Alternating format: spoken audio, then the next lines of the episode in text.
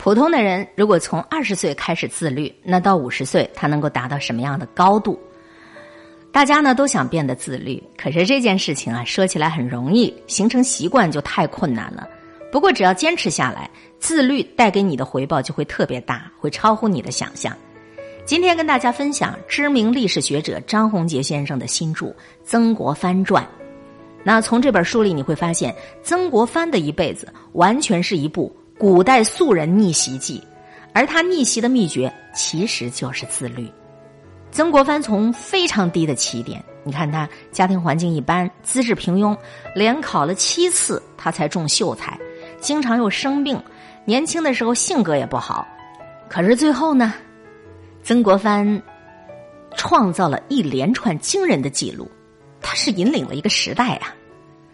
张宏杰曾经写过很多本关于曾国藩的书。这本《曾国藩传》的不同之处就在于，它侧重展现了曾国藩的个人成长心路历程，一个持续奋斗者的升级之道。曾国藩的一生是一个从笨人到圣人的过程，一生有着无数的传奇。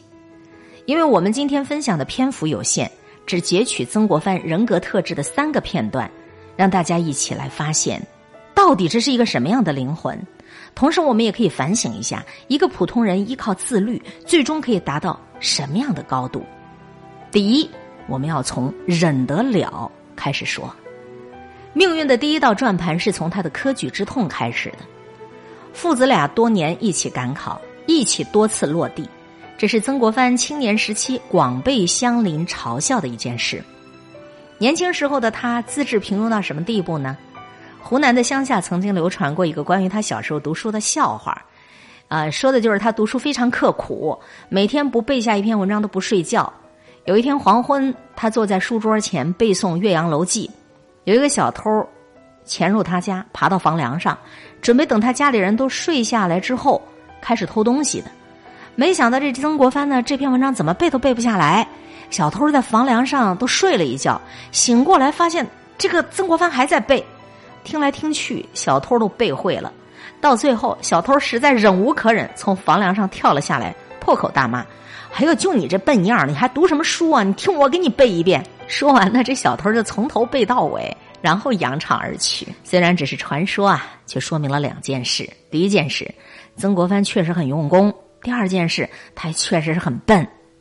苦读多年换来的是，在一次考试当中不仅落榜了，还被悬牌批责。什么意思呢？就是他的文章被当做反面教材展示给所有考生，引以为戒。这个文章写的不好，为什么不好？拿来当范文。这样的当众批评对曾国藩其实刺激挺大的。他后来回忆自己的生平，说这是他人生的第一大挫折。但是转折点也就出现在这儿了。迟钝其实是一种优势。经历过这样的打击，曾国藩开始反思自己苦读这么多年的考试经历，决心要找出失败的原因。他分析自己超人一般的努力是优势，但是不能光顾着用蛮力，不能够重复老路子，要从过去的学习思路当中去找到突破。他把自己的文章跟他人的同题文章逐个对比，最后总结出了自己写东西太注重局部的打磨，缺乏大局的贯通和整体的气势。接下来。他就开始在这儿下功夫，区别于之前单纯的死记硬背。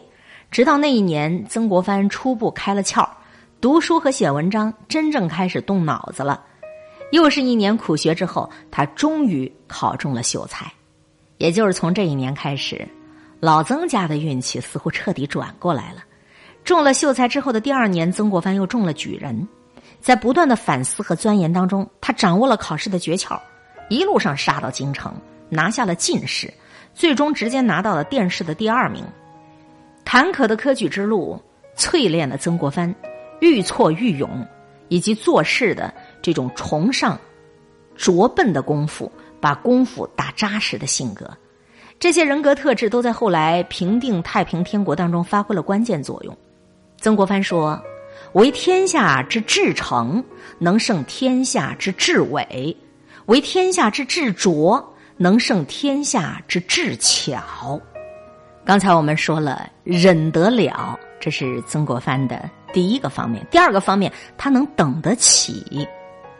在北京做官的时候，曾国藩感受到了什么叫学术，什么叫心性之学。他开始苦读王阳明的《传习录》，志向高远，要学做圣人写日记。据记载啊，王阳明小的时候曾问自己的私塾老师：“何谓第一等事？”老师回答：“为读书登第耳，就是考功名啊，读书啊。”王阳明却不以为然，说：“登第恐未为第一等事，或读书学圣贤耳。”啊，王阳明说：“嗯，不是读书考科举。”我觉得天下第一等事就是要做圣贤人，在这样的浸染当中，曾国藩三十岁就确立了志向，要成为圣贤之人。做圣贤当然指的就是一种心性上的不断修持了。曾国藩意识到自己的性格浮躁，静不下来，生活也不规律，而且为人傲慢虚伪，他决定脱胎换骨，重新做人。那志向如此高远，具体要怎么做呢？曾国藩学做圣人的方法很简单，就是写日记。他向晚清理学大师唐建请教如何自我管理，唐建就告诉他，写日记就是入圣之机。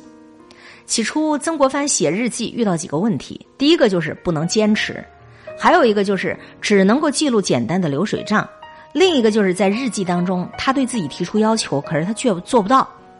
在第一次日记中断半年之后。曾国藩再次向唐建请教，才明白，其实写日记最重要的目的就是反省自己。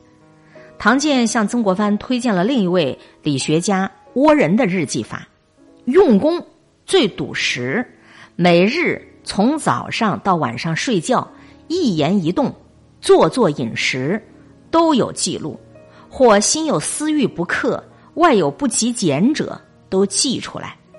曾国藩从生活当中的每一个细节开始改变自己，在每一件事情当中反省自己的性格、脾气和行为。他第一件做到的事情就是戒烟。每次跟人聊天以后，他都在日记里写下聊了哪些内容。一犯虚伪的毛病就自我痛责，绝不轻轻放过。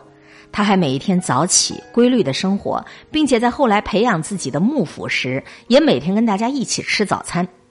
耳濡目染当中，一位学生的命运就此改变，那就是李鸿章。李鸿章年轻的时候也爱晚睡，性格骄傲散漫，仰仗着自己智商高、才华出众，从小又一帆风顺，恃才傲物。刚开始呢，啊，他对要早起是抱怨不已，但是曾国藩一定要等到他才一起吃早饭。后来李鸿章也就逐渐形成了早起的习惯，在后来的人生当中也是受益匪浅。曾国藩的自我反省的习惯保持了一辈子，直到去世之前，早已经年届花甲、功成名就的他，依旧在日记当中批评自己精神不够振作，做事不够努力。他用了一辈子去雕琢自己。你说，人有多自律，他就有多自由啊！无数的历史学家提到曾国藩，都评价他这辈子最大的丰功伟绩就在于平定太平天国了。要来说曾国藩的第三个层面，守得住，又笨又慢，平天下。稍微了解曾国藩的生平，很多人都忍不住冒出这样一个问题：曾国藩就一介书生，没有任何军事经验，他到底是如何做到平定太平天国的呢？事在人为啊，踏踏实实，愈挫愈勇，还有不断的反思调整，这些人格特质在曾国藩平定太平天国当中起到过关键作用。初期，曾国藩创建湘军，征兵、练兵、造水师战船、筹备粮饷，每一关都走得不容易。太平军战势凶猛，三个月内，他们一路攻城略地，从广西打到湖南。一八五四年，曾国藩顶住重重压力，历经了千辛万苦才建立起来的水师被重创，在跟太平军首战中惨败。曾国藩急得要跳江自杀，幸而被身边的守卫救起来了。这样强烈的打击，就像当年被悬牌批责一样，又带给了曾国藩一次深刻的自我教育，更加强化了他愈挫愈勇的性格。曾国藩领悟到，对于有志者来说，挫折就是最大的动力，打击其实也是最好的帮助。咬紧牙关，把挫折活生生吞下去，这就成了滋养自己意志和决心的营养。曾国藩生命经验当中最核心的部分，其实也就是这么来的。曾国藩曾说：“人遇逆境无可奈何，而安之若命是见识超群。然君子用以力学，借困境为砥砺，不但顺受而已。”在一次次战败当中不断反思以后，曾国藩最终找到了对付太平军的独到策略：结硬寨，打呆仗。咱们单纯的从字面意思就能感受到，这就透露着一股曾氏的稳扎稳打。这样的打仗风格，用一个字儿来总结就是笨。湘军打仗有一特点，很重视扎营。每天扎营以后，不管有多累，军队都必须围绕营地挖出两道壕沟，也再沿着壕沟筑起两座高墙，并且安排轮班值岗，这就是结硬寨。曾国藩一生打仗，从来不贪图小利，也不求奇谋，踏踏实实、稳扎稳打，这就是打呆仗。结硬寨、打呆仗的方法，最极致的应用就是一八五九年的安庆保卫战。当时的这个湘军，在曾国藩的弟弟曾国荃的带领下，在安庆城外挖了两道五丈宽、两丈深的壕沟。曾国荃是最善于挖沟壕，所以还因此得名“曾铁桶”。可是安庆不同于其他城池，异常坚固。在无数次失败以后，曾国荃的军队终于挖成了一条通到安庆城下的地道，用火药轰塌了数十丈城墙，军队就像决堤之水一般的攻入到城内。收复安庆是湘军跟太平军交战当中最重要的转折点，所以太平天国的首都天津的西线屏障被突破，太平军对清军的转入防御阶段，平定太平天国已成定局。曾国藩走过的每一步都成了人生精进的基石，最终从一笨人到圣人，成为大清王朝的最后的领航者和儒家文化的最后一个偶像。对于许多人来讲，曾国藩的意义就在于，他用他一辈子的经历证明了，一个资质平平的人，在意志力的推动下，可以达到什么样的高度。这的确是《曾国藩传》带给我们的重要启示，一份穿越时空的财富。